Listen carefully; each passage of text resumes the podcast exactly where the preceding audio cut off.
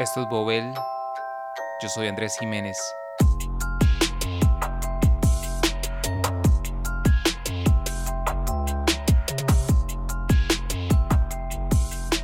En este episodio, el hockey. ¿Y qué relación tiene una asociación de hockey con la teoría del caos y con los sistemas complejos?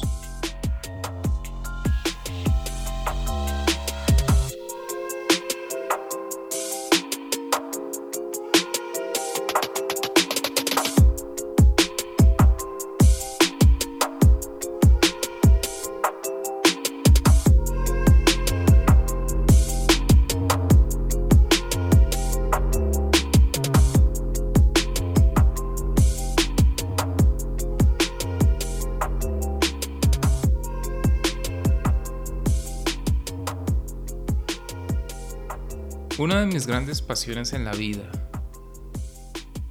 es el hockey. Pero no verlo, jugarlo, practicarlo, es algo que llevo conmigo por más de dos décadas. Pero yo vivo en Costa Rica y el hockey en este país ha sido y probablemente seguirá siendo un deporte casi completamente desconocido. Realmente cuesta imaginarse un deporte más complicado y poco práctico para practicar en un lugar como Costa Rica. Sin embargo, para mi desgracia, este es el único deporte que realmente me gusta practicar. Y bueno, por suerte, no soy el único. Hay un puñado de personas que piensan de forma similar y ese es el único motivo por el que he podido mantener viva esta pasión por este deporte durante todos estos años. Y tengo que reconocer que de vez en cuando, cuando me pongo el equipo de hockey antes de un partido, no puedo evitar asombrarme por unos segundos de cómo todavía este grupo de personas que se ha reunido de forma regular durante años para jugar este extraño deporte todavía existe. Nuestra historia es larga y las experiencias y los retos que hemos vivido a través de los años sin duda han sido variados y complejos.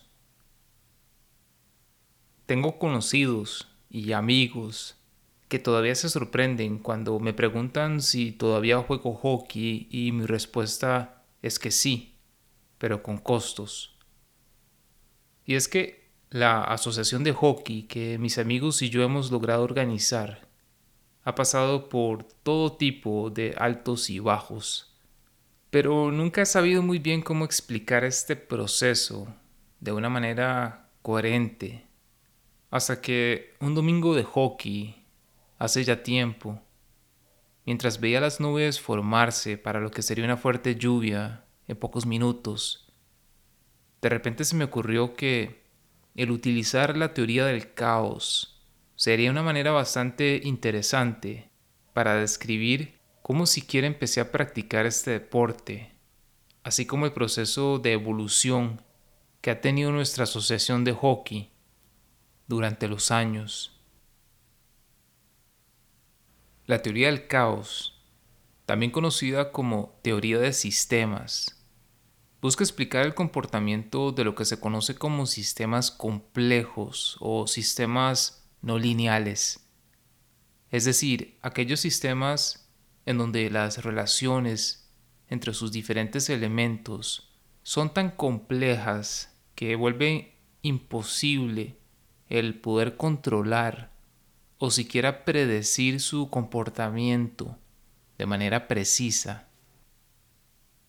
El ejemplo por excelencia de un sistema complejo es el clima, porque a pesar de que todos estamos familiarizados de una u otra manera con las predicciones climatológicas, en la práctica el clima puede ser estimado, pero el tratar de predecirlo a un mediano o largo plazo, con un gran nivel de exactitud, se vuelve un ejercicio extremadamente complicado, porque no hay un modelo matemático que pueda contemplar la infinidad de variables que pueden afectar el clima o que puedan predecir con exactitud cómo el cambio repentino de una serie de elementos puede detonar un efecto en cadena que produzca una variación totalmente inesperada.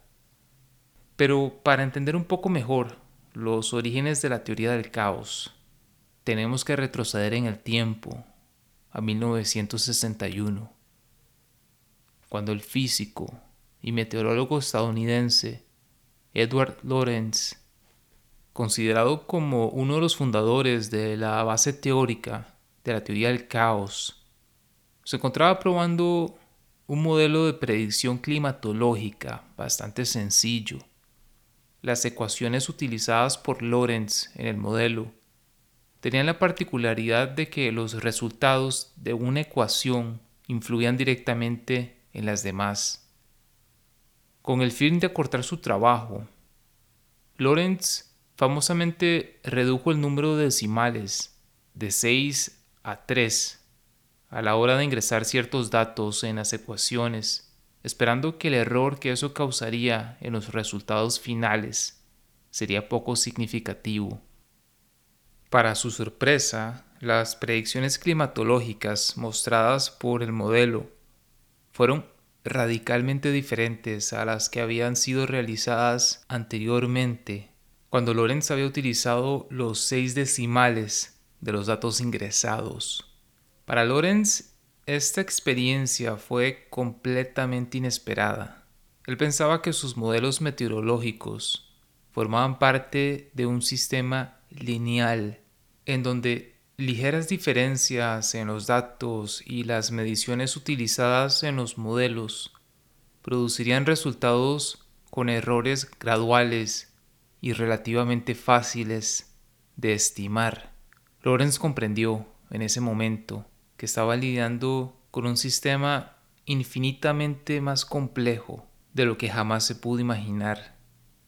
El nombre teoría del caos proviene del hecho de que estos sistemas son tan complejos que es fácil verlos como sumamente caóticos e impredecibles. Sin embargo, el estudiar la teoría del caos es sumamente interesante porque nos permite entender cómo estos sistemas complejos permean cada aspecto de la vida en el planeta, desde los ecosistemas naturales hasta el funcionamiento de las células en nuestro cuerpo. Todos son sistemas vivos que se comportan de maneras complejas y no lineales. Entender estos sistemas es en cierta forma el entender a grandes rasgos cómo funciona la vida en nuestro universo, cómo emerge y cómo transiciona de una etapa a otra en infinitos ciclos de transformación.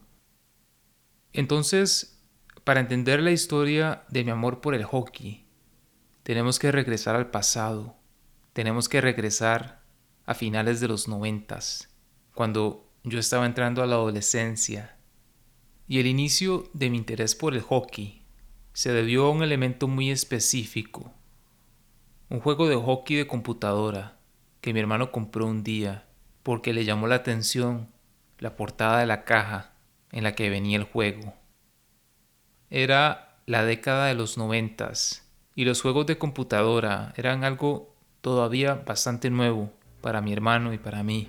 Y aunque ya para esa época contábamos con varios juegos de computadora, ese juego en particular marcaría un cambio en mi vida porque detonaría el inicio de una nueva pasión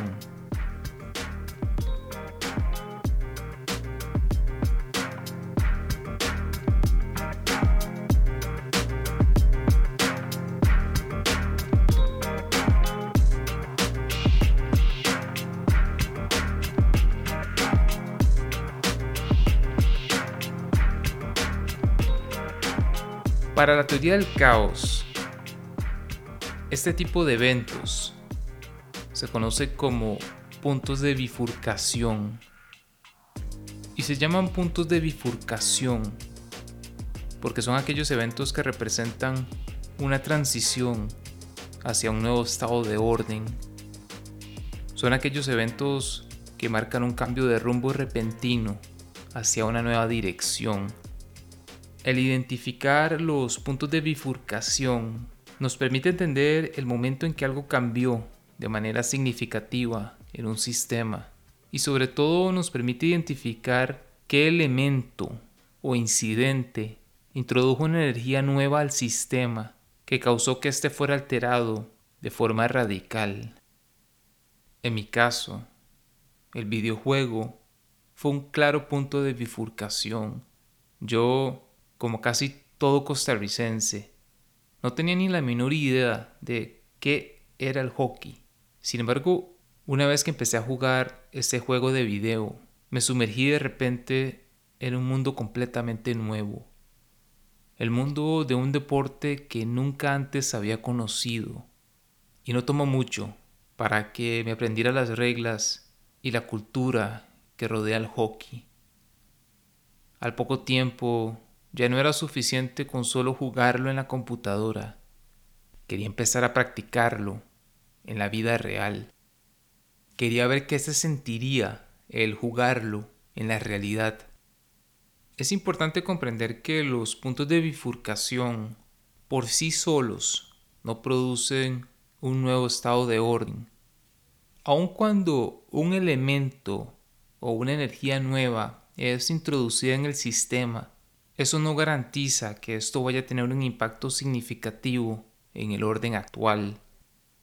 Para que un sistema complejo pueda hacer la transición hacia otro estado de orden, es necesario que el punto de bifurcación vaya acompañado de una energía que propulse este cambio hacia una nueva dirección.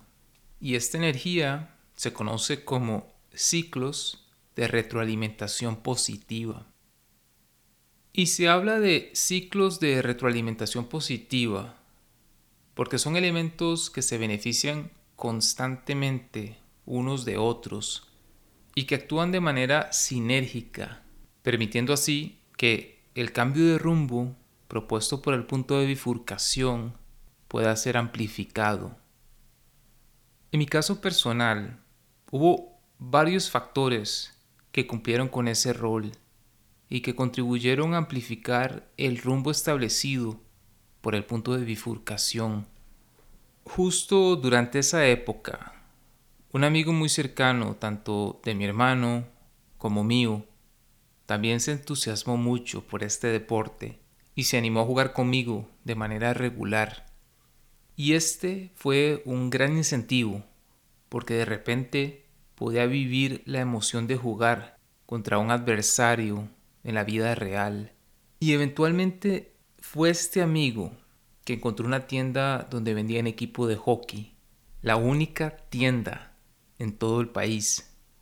No era mucho lo que vendían, pero por lo menos tenían lo más básico y fundamental. Y al poco tiempo, nuevamente gracias a este amigo, me di cuenta que en un parque a tan solo 20 minutos de nuestras casas había una cancha de hockey en patines y de hecho existían unos cuantos equipos que se reunían cada semana para jugar partidos. Esta prácticamente era la única liga de hockey en patines de todo el país. Estas etapas en los sistemas complejos se caracterizan porque pueden llegar a ser bastante caóticas e impredecibles los sistemas se encuentran en procesos de transformación acelerados y eso hace que sean etapas con mucho potencial para realizar profundos cambios estructurales, pero a la vez también son periodos que pueden llegar a ser sumamente autodestructivos. Y un buen ejemplo de esto son los procesos de revolución popular, que con frecuencia son detonados por uno o varios elementos muy puntuales, muy específicos, y que crean un punto de bifurcación en el sistema.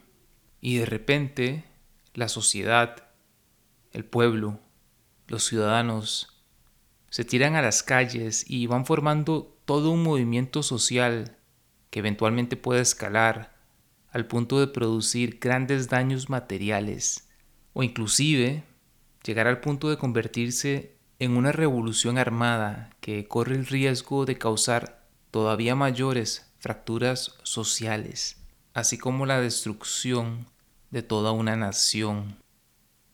Pero por supuesto, no todo sistema complejo llega a estos puntos tan críticos, y esto se debe a que también existe lo que la teoría del caos llama ciclos de retroalimentación negativos, que en esencia son aquellos elementos que reducen el nivel de desorden en el sistema y que moderan su rango de acción y su ritmo de crecimiento. Un buen ejemplo en donde el ciclo de retroalimentación negativo está presente sería el termostato de un aire acondicionado que activa el aire una vez que la temperatura alcanza un cierto grado. El termostato funciona como el moderador que mantiene la temperatura siempre dentro de un rango específico. O por ejemplo, cuando un movimiento revolucionario y de protesta popular se consolida en un nuevo partido político que busca promover sus intereses dentro del mismo sistema político ya existente, en vez de a través de una lucha que llame a la destrucción completa del sistema político ya existente. Los ciclos de retroalimentación negativa son vitales en todo sistema complejo, porque son los elementos que le permiten alcanzar un cierto grado de estabilidad. Y es esta estabilidad la que le permite al sistema sacar provecho de su nuevo estado de orden y de balance. Y en mi caso, esos ciclos de retroalimentación negativa surgieron cuando mi amigo y yo nos incorporamos a la liga aficionada de hockey, que era organizada en el parque, no muy lejos de nuestras casas.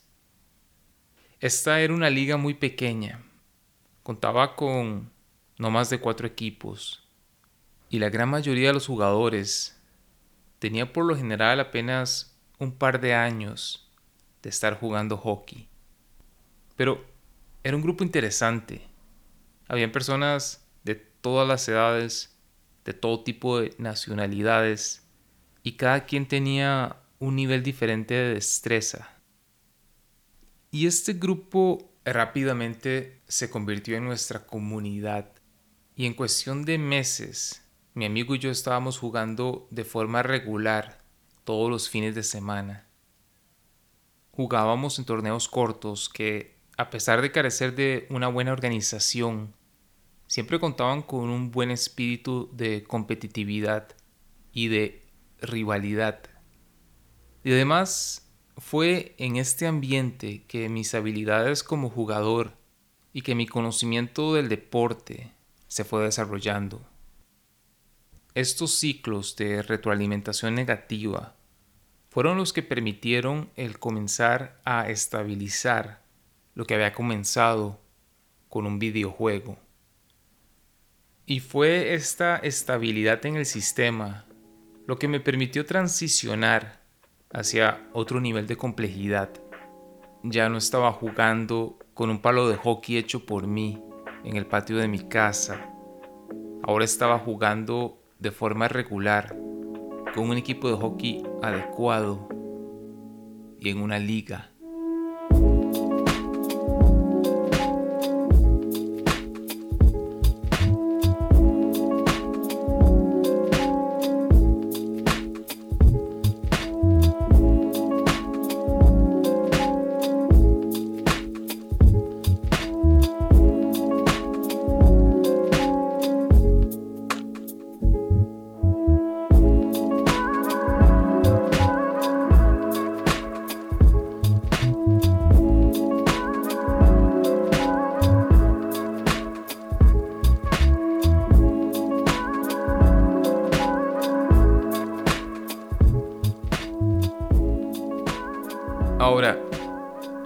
presente que ningún sistema complejo se encuentra en un estado de completa estabilidad. Y esto es algo que podemos ver nuevamente en el caso del clima, por ejemplo, en donde una mañana soleada se puede tornar en una tormenta tropical en menos de una hora. Y eso quiere decir que bajo las circunstancias correctas, un sistema que aparentaba estar en un estado de balance, de repente puede tener un nuevo punto de bifurcación. Y si en ese momento se cuenta con suficientes amplificadores, suficientes ciclos de retroalimentación positiva, el sistema puede transformarse y reorganizarse de manera súbita y abrupta. Y esto mismo eventualmente sucedió con la liga de hockey donde jugábamos, cuando uno de los jugadores empezó a asumir de repente un rol de liderazgo bastante claro. Un rol que, en realidad, nadie nunca había asumido de esa manera. Y esta era una persona a la que llamaré Tom. Y con su decisión de asumir un rol activo como el principal organizador y director de la liga de hockey, se produciría un cambio radical en el nivel de organización y de progreso. Tom era un ex militar estadounidense que se había retirado recientemente, pero que aún así se encontraba en sus cuarentas. Por cuestiones de la vida, había decidido establecerse en Costa Rica unos años antes y había encontrado en el hockey un nuevo objetivo en que dedicar buena parte de su energía y de su tiempo. Yo no recuerdo que Tom haya sido escogido de alguna forma para el puesto de director o de organizador de la liga de hockey. Él asumió y se ganó ese puesto por pura dedicación personal. Tom introdujo una gran cantidad de energía al sistema. Era un tipo generoso y bastante apasionado, y no tardó mucho en asumir por completo la organización de la liga. Él organizaba los campeonatos, conseguía y prestaba equipo de hockey, motivaba a la gente, coordinaba las reparaciones de la cancha, mantenía al día la lista de puntos por equipo y se encargaba de toda una infinidad de diferentes tareas. El progreso del hockey durante esos años fue acelerado. Tom había logrado organizar una verdadera liga que llegó a tener hasta seis equipos, cada uno con su respectivo uniforme, con horarios de partidos, con árbitros y con toda la rivalidad que va de la mano con los torneos bien competitivos. Y lo más interesante es que el resultado de los partidos siempre era irrelevante para Tom.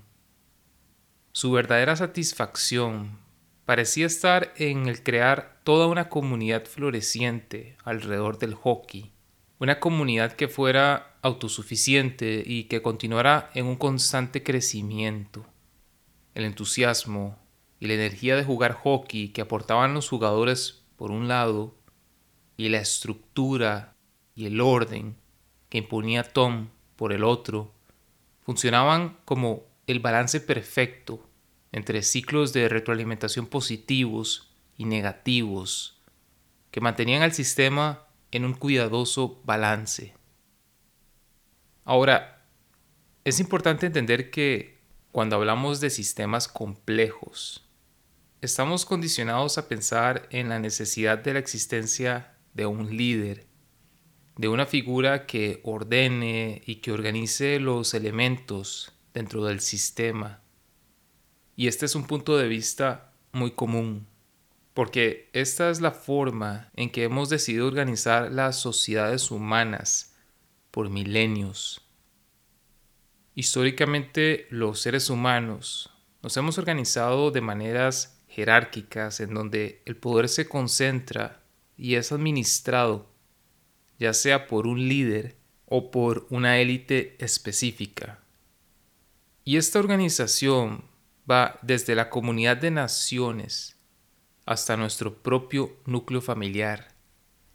Este orden jerárquico del mundo es el filtro a través del cual explicamos nuestro entorno y lo que mantiene nuestro mundo en un cierto estado de orden. Sin embargo, para la teoría del caos, este concepto de un líder todopoderoso es inexistente. Y esto se debe a que el nivel de complejidad de los sistemas no lineales sobrepasa la capacidad de toda persona o de todo agente centralizador para poder comprender y mucho menos controlar cómo se comporta el sistema. Y si vemos el caso del líder de un país, por ejemplo, por más autoritario que aspire a ser, esa persona simplemente no tiene la capacidad de controlar y de dirigir todo lo que sucede en su país. Por este motivo, la teoría del caos habla de la existencia de lo que se denomina un atractor extraño y se usa el término atractor en vez de líder porque su rol dentro de un sistema complejo es mucho más sutil. Este no es un líder todopoderoso que controla directamente la dirección del movimiento del sistema, sino más bien es un elemento que orienta y que influye en el sistema de una manera mucho más sutil. Por eso se habla de que el atractor extraño atrae en vez de dirigir e influye en vez de controlar. Pero Tom no era un líder extraño, todo lo contrario. Con el tiempo él había ido asumiendo un rol cada vez más activo y cada vez más involucrado en determinar la dirección específica en la que debía ir la liga de hockey. Quizá debido a su formación como militar, era mucho más fácil el navegar las relaciones sociales con una mezcla de generosidad por un lado y el llamado a obedecer por el otro.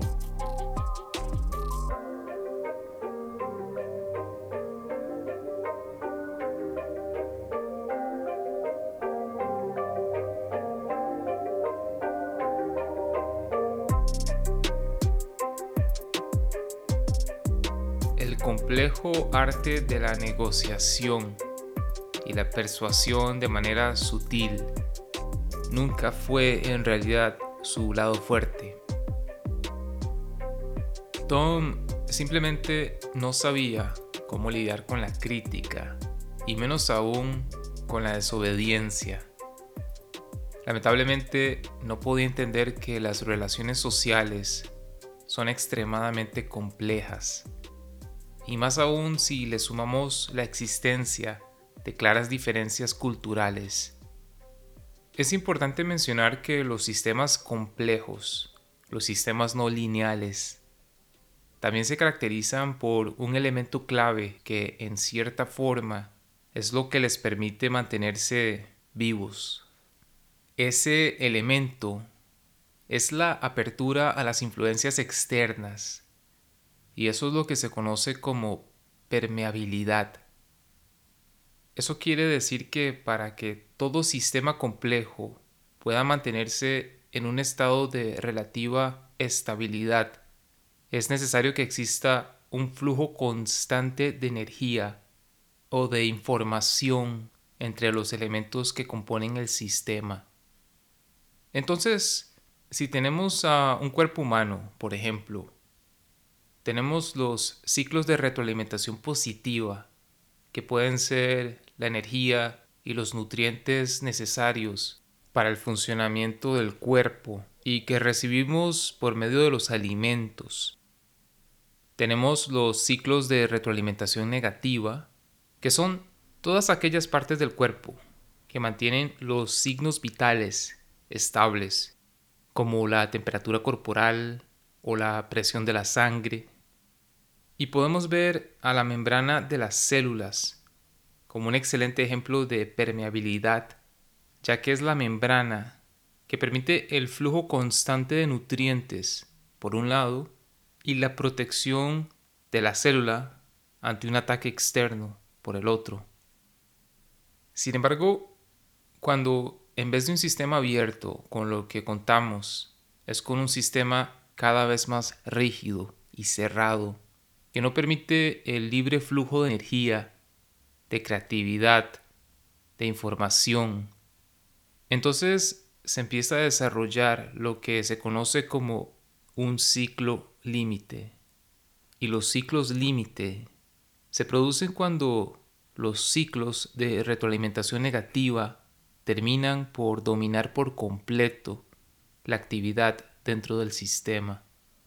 El sistema entonces se va cerrando, el flujo de energía creativa se va limitando y los elementos dentro del sistema son obligados a comportarse de manera cada vez más monótona y rígida y el sistema eventualmente pierde toda flexibilidad. Y ese es un motivo por el que a menudo las dictaduras y los sistemas de gobierno sumamente cerrados y autoritarios, por lo general, no logran sobrevivir por largos periodos de tiempo.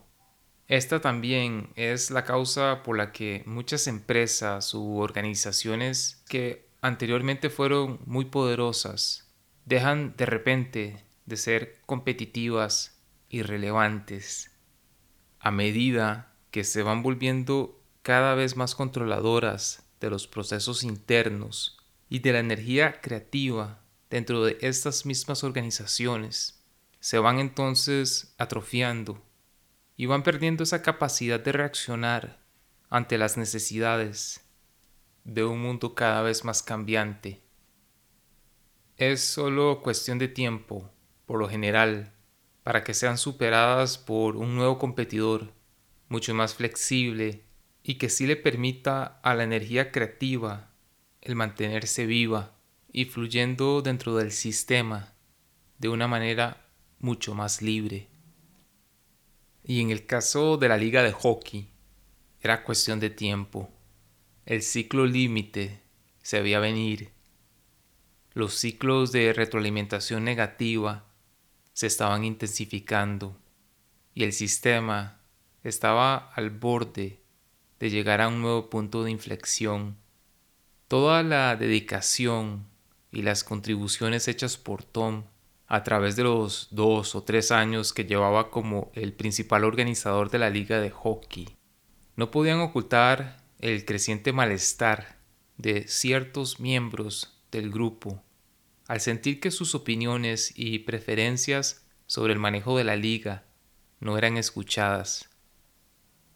Creo que Tom veía a estos miembros como malagradecidos y como jugadores que no aportaban mucho a la liga en el fondo creo que también había una importante brecha cultural de la que él no era consciente.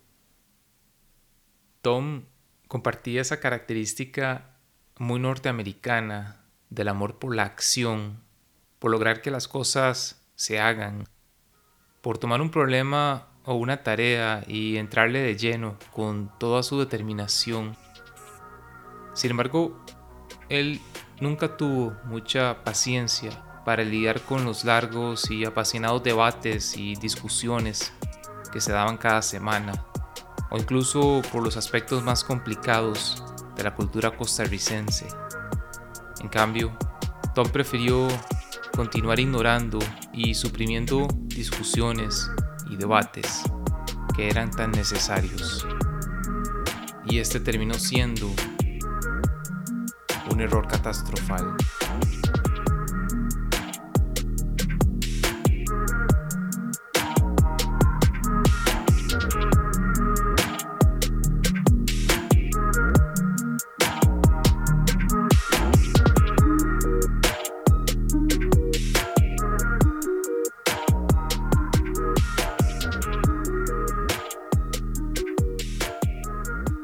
El colapso no tardó mucho en llegar.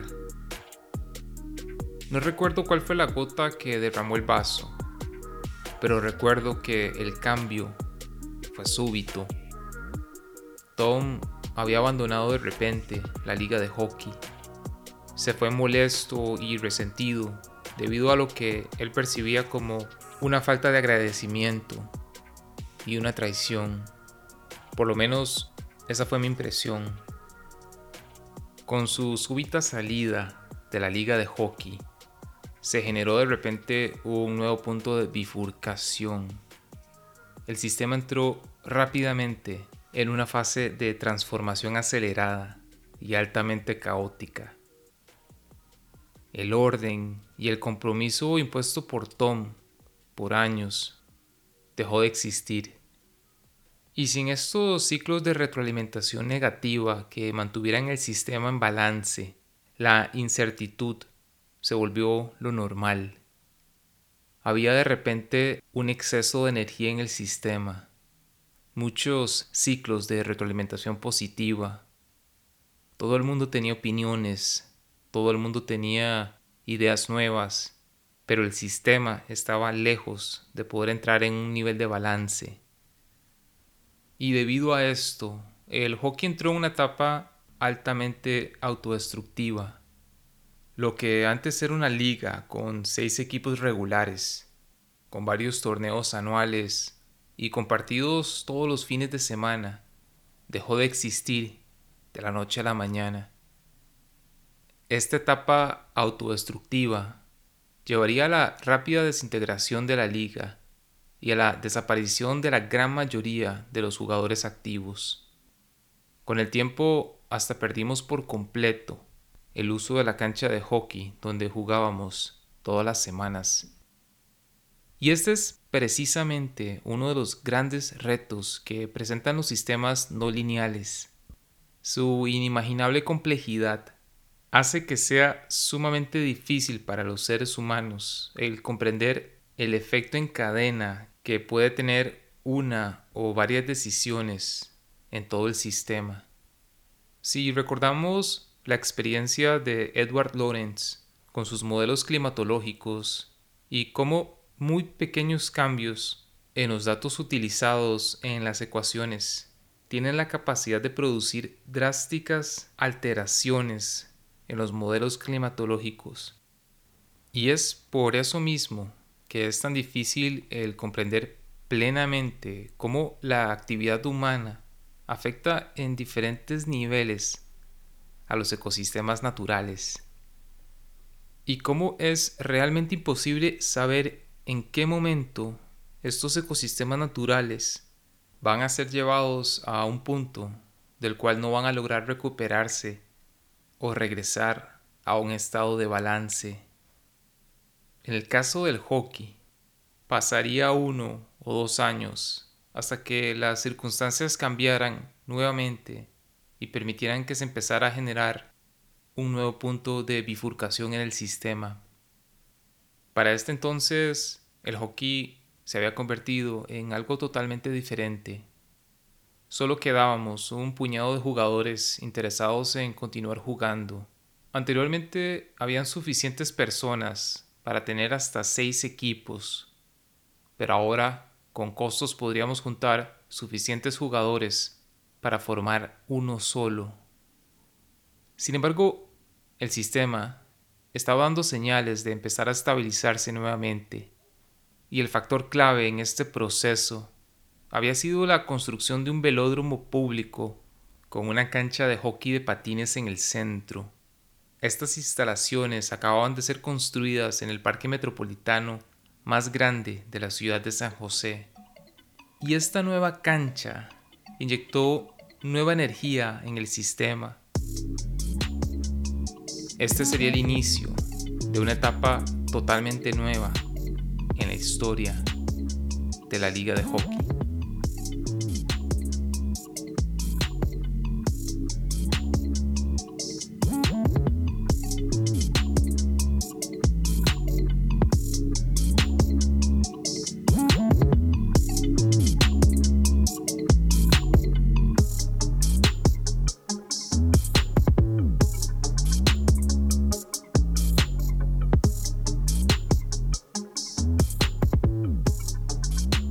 Esta nueva cancha fue la excusa perfecta para que nos volviéramos a reunir.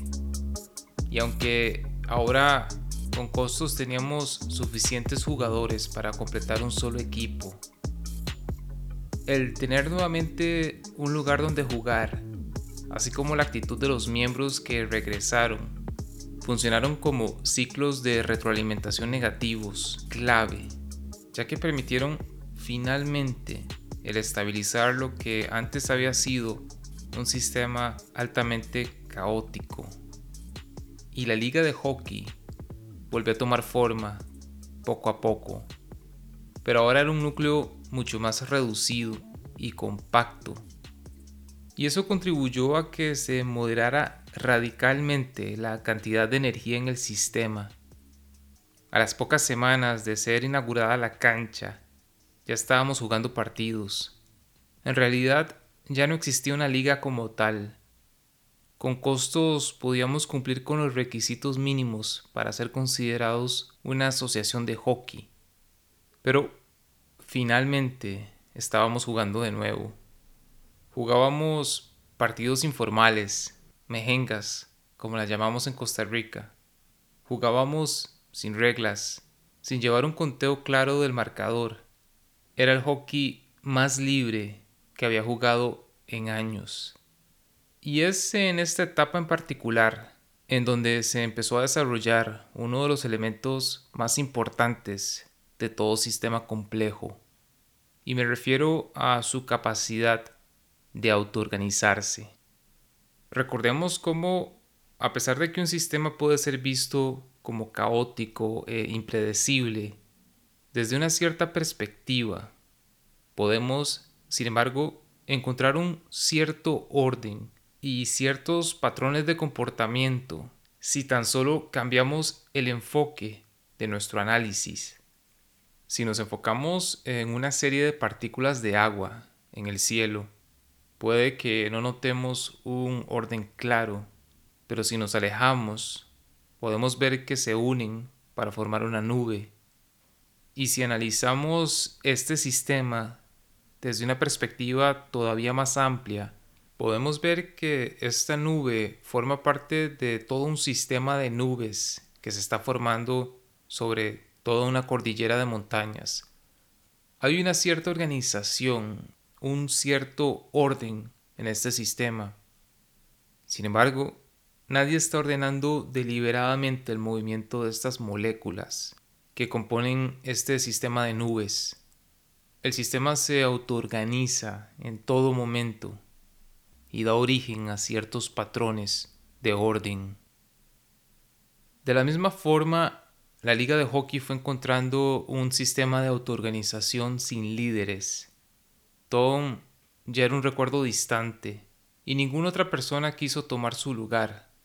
Sin embargo, eso no evitó que el sistema se mantuviera en un estado de estabilidad mediante el uso de un sistema autoorganizativo, es decir, un sistema de organización en donde no existía un líder, no había ningún comité o director, no había nadie que diera órdenes o que dijera qué es lo que debíamos hacer.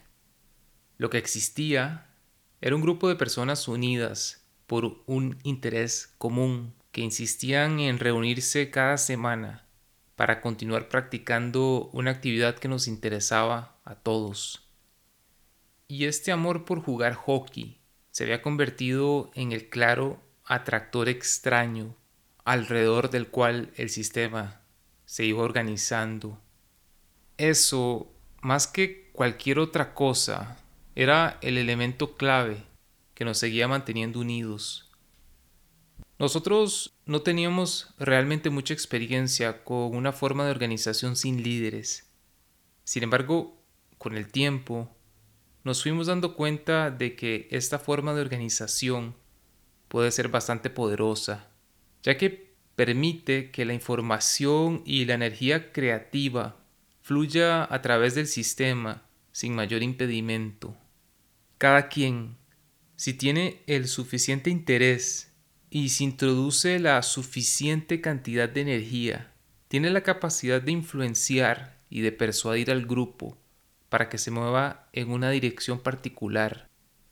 Al no tener líderes, aquellas personas que lo deseen pueden jugar y experimentar con diferentes tipos de liderazgo. Y efectivamente, eso fue lo que sucedió. Ciertas personas fueron asumiendo orgánicamente ciertas tareas de liderazgo, pero nunca al nivel de dominar o de controlar las decisiones de los demás. Y este liderazgo se manifestaba en pequeñas decisiones y en pequeñas maneras. Por ejemplo, cada semana ciertas personas asumían la iniciativa de coordinar y de fijar una fecha para el próximo partido. Otros tomaban la iniciativa de ser los primeros en llegar y de preparar la cancha para el partido.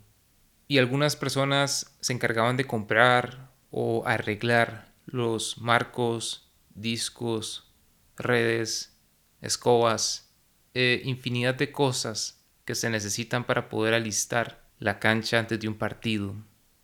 Las tareas que debían ser realizadas no se imponían o se distribuían sino que las personas orgánicamente tomaban la iniciativa de realizarlas cada semana.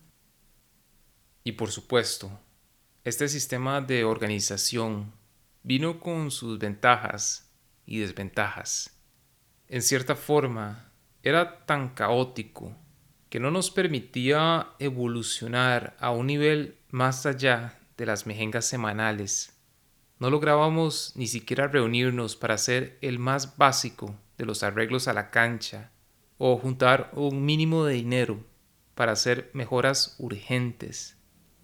Desaprovechábamos constantemente oportunidades importantes para lograr atraer nuevos jugadores y para sacar un mejor provecho de todos los recursos que teníamos a nuestro alcance.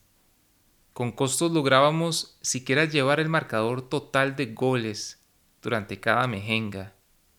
Pero, por otro lado, esta forma de organización también resultó ser una de nuestras mayores fortalezas.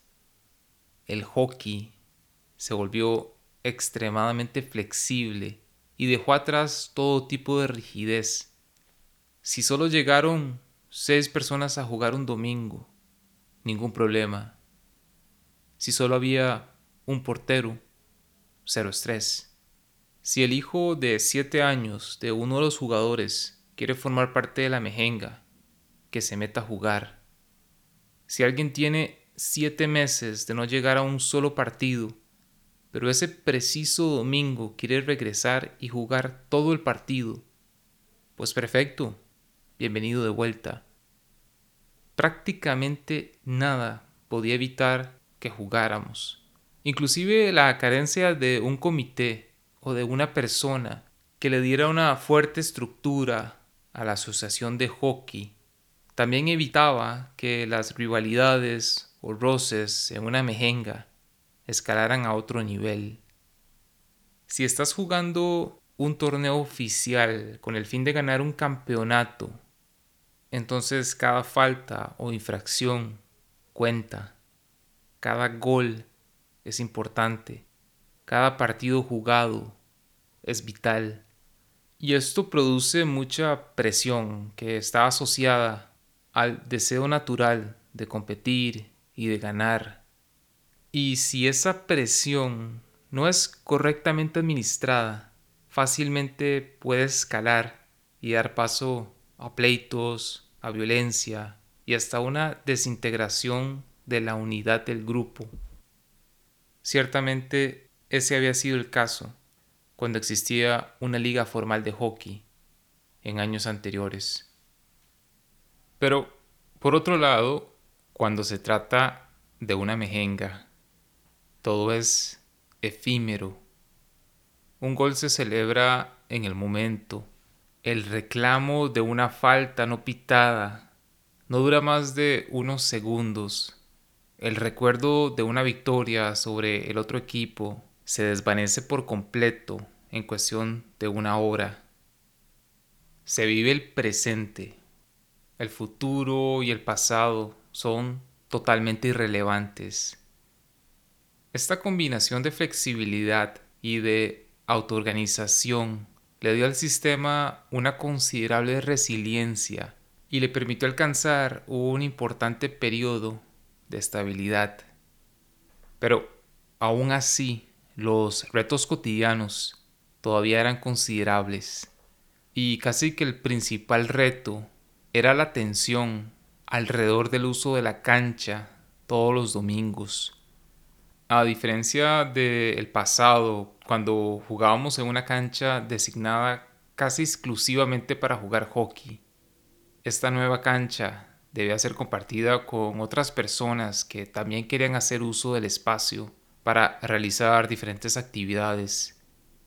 Y en vista de que los partidos de hockey eran los domingos en la mañana, la demanda por el uso de ese espacio en esos momentos era enorme. Lamentablemente, una de las consecuencias de los sistemas autoorganizativos es que en ciertas ocasiones pueden ser altamente vulnerables ante una serie de ataques bien organizados y bien enfocados. La capacidad de reacción de estos sistemas se ve fuertemente limitada al no contar con un líder específico que pueda maximizar y enfocar el potencial y la energía de cada miembro del grupo en una dirección específica para poder contrarrestar la amenaza de manera efectiva. Si hablamos de un sistema altamente complejo, como en el caso de una colonia de hormigas, por ejemplo, evidentemente sería imposible para la hormiga reina el tomar todas las decisiones relevantes relacionadas al manejo de la colonia. En esos casos, la descentralización y la inteligencia colectiva del sistema son, sin lugar a dudas, su mayor fortaleza. Pero eso también puede llegar a limitar considerablemente el rango de acción inmediato cuando un depredador grande de repente está amenazando la colonia en un momento específico. Lo mismo sucedió con el hockey. Los ataques fueron súbitos y muy específicos.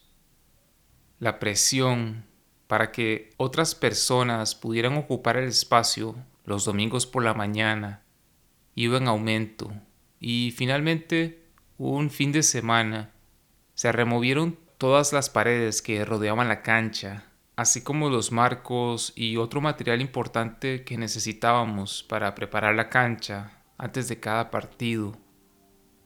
El motivo se debía a una necesidad de adecuar el espacio para un torneo internacional de patinaje que iba a tomar lugar por un par de semanas. El torneo tomó lugar, pero Desafortunadamente, las paredes nunca fueron instaladas de nuevo. Y sin ellas, lo que antes pasaba por una cancha de hockey, ahora era solo una superficie de concreto.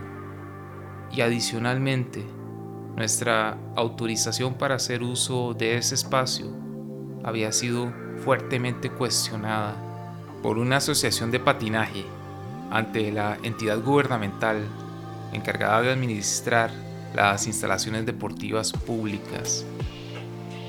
Si queríamos recobrar esta autorización, íbamos a tener que buscar un abogado y dar una lucha enfocada consistente ante las autoridades gubernamentales.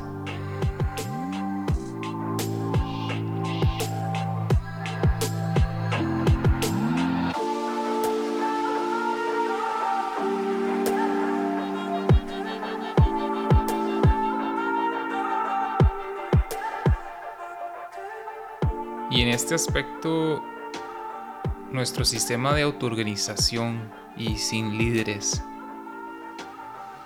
se encontraba terriblemente preparado para enfrentar este reto y para enfocar la energía necesaria en una meta específica. La pelea legal nunca se llevaría a cabo y tampoco recuperaríamos el uso de ese espacio durante los próximos años.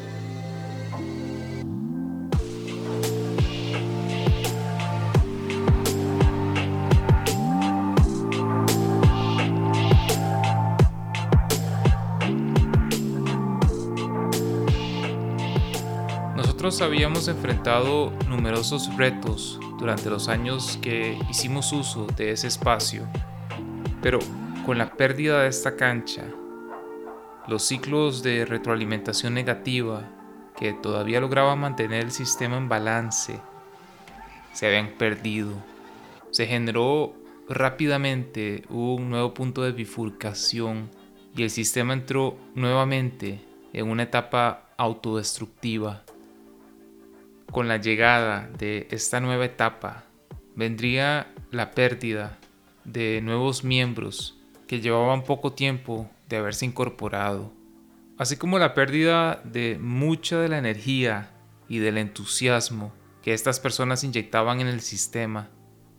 La pérdida de ese espacio había sido un golpe duro para la mayoría de los miembros del grupo y eso causó que el sistema entrara de nuevo en un estado caótico y desbalanceado por casi un año. Sin embargo, la energía que todavía mantenía vivo al atractor extraño todavía se mantenía. Y eso lograba que varios de los miembros de la comunidad nos mantuviéramos todavía en contacto.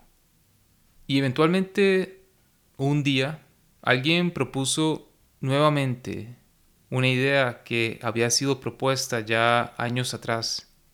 Existía un espacio techado lo que llamamos un polideportivo, ubicado en un barrio céntrico de la ciudad de San José. Y este espacio era administrado por una entidad pública.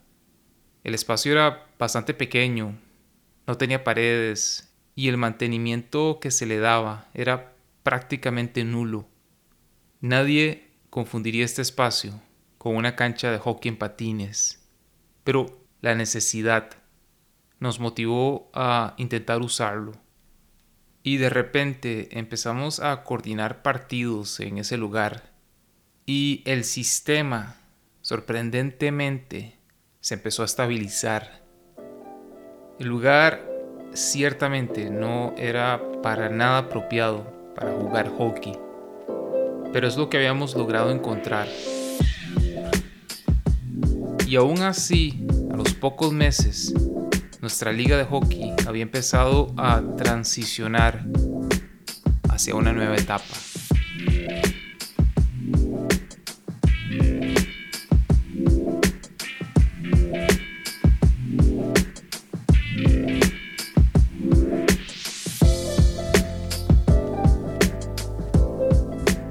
Interesante es que durante esta reorganización logramos preservar varios elementos etapas anteriores. Seguimos siendo un grupo organizado de manera descentralizada y sin un claro líder. E inclusive el sistema pasó a ser todavía más flexible y abierto que antes. Ya no jugamos todos los domingos. Las mejengas son más impredecibles que antes. Todo inicia con un mensaje en el grupo de WhatsApp un par de días antes del fin de semana, preguntando si va a haber partido este fin de semana. El mensaje lo puede enviar cualquier persona que se anime. Si se logra alcanzar una masa crítica, un número suficiente de jugadores que accedan a jugar ese domingo, entonces habrá partido.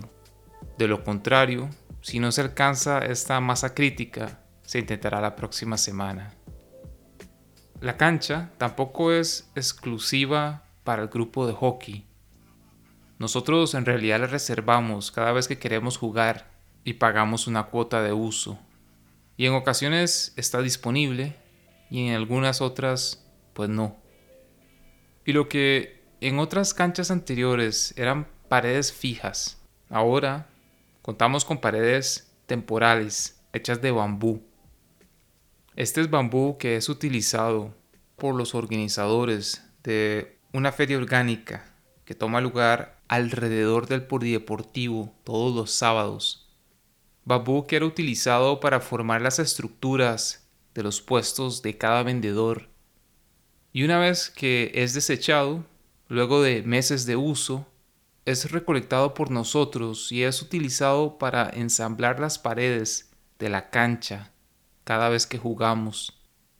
Y este es un recurso sorprendentemente bien adecuado a nuestras circunstancias, porque por un lado es renovable, ya que el bambú crece alrededor de todo el polideportivo, y por el otro no corre el riesgo de ser robado por algún oportunista, porque no es un material importante como sería madera o metal, como sería la madera o el metal, como sería la madera o el metal. Y otra de las características que preservamos es la distribución de las tareas. Diferentes personas deciden responsabilizarse de diferentes tareas cada semana, pero lo hacen de manera orgánica y 100% voluntaria. Alguien decide recoger el bambú y armar las paredes, otros deciden ensamblar los marcos, otros traen las cervezas, alguien decide coordinar con la administración para ver si la cancha está disponible y alguna otra persona decide hacer el pago electrónico de la cancha. No hay árbitros ni mucho menos equipos fijos, ni tampoco hay reglas claras. A veces juegan niños, y a veces ingresan perros a jugar también. El sistema no podía ser más flexible. Al final, ¿quién sabe qué irá a pasar con nosotros? ¿Quién sabe qué le depara el futuro a nuestra liga de hockey? Ciertamente la pandemia global que ha resuelto ser el COVID-19 ha puesto un alto momentáneo a los partidos de hockey. Sin embargo, eso no me preocupa mucho. El sistema todavía se mantiene estable y el atractor extraño que es nuestro amor por esta actividad sigue estando presente y sigue siendo relevante en el sistema. Mi experiencia de más de dos décadas practicando este deporte me ha enseñado un par de lecciones fundamentales Lecciones que he logrado explicar de una forma más clara cuando las veo desde la perspectiva de la teoría del caos.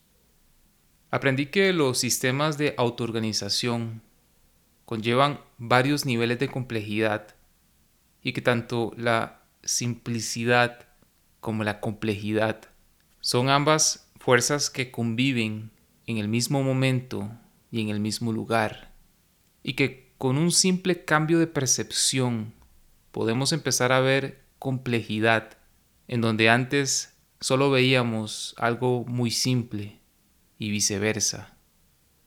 La simplicidad y la complejidad son en realidad manifestaciones de cómo interactúan los elementos de un sistema.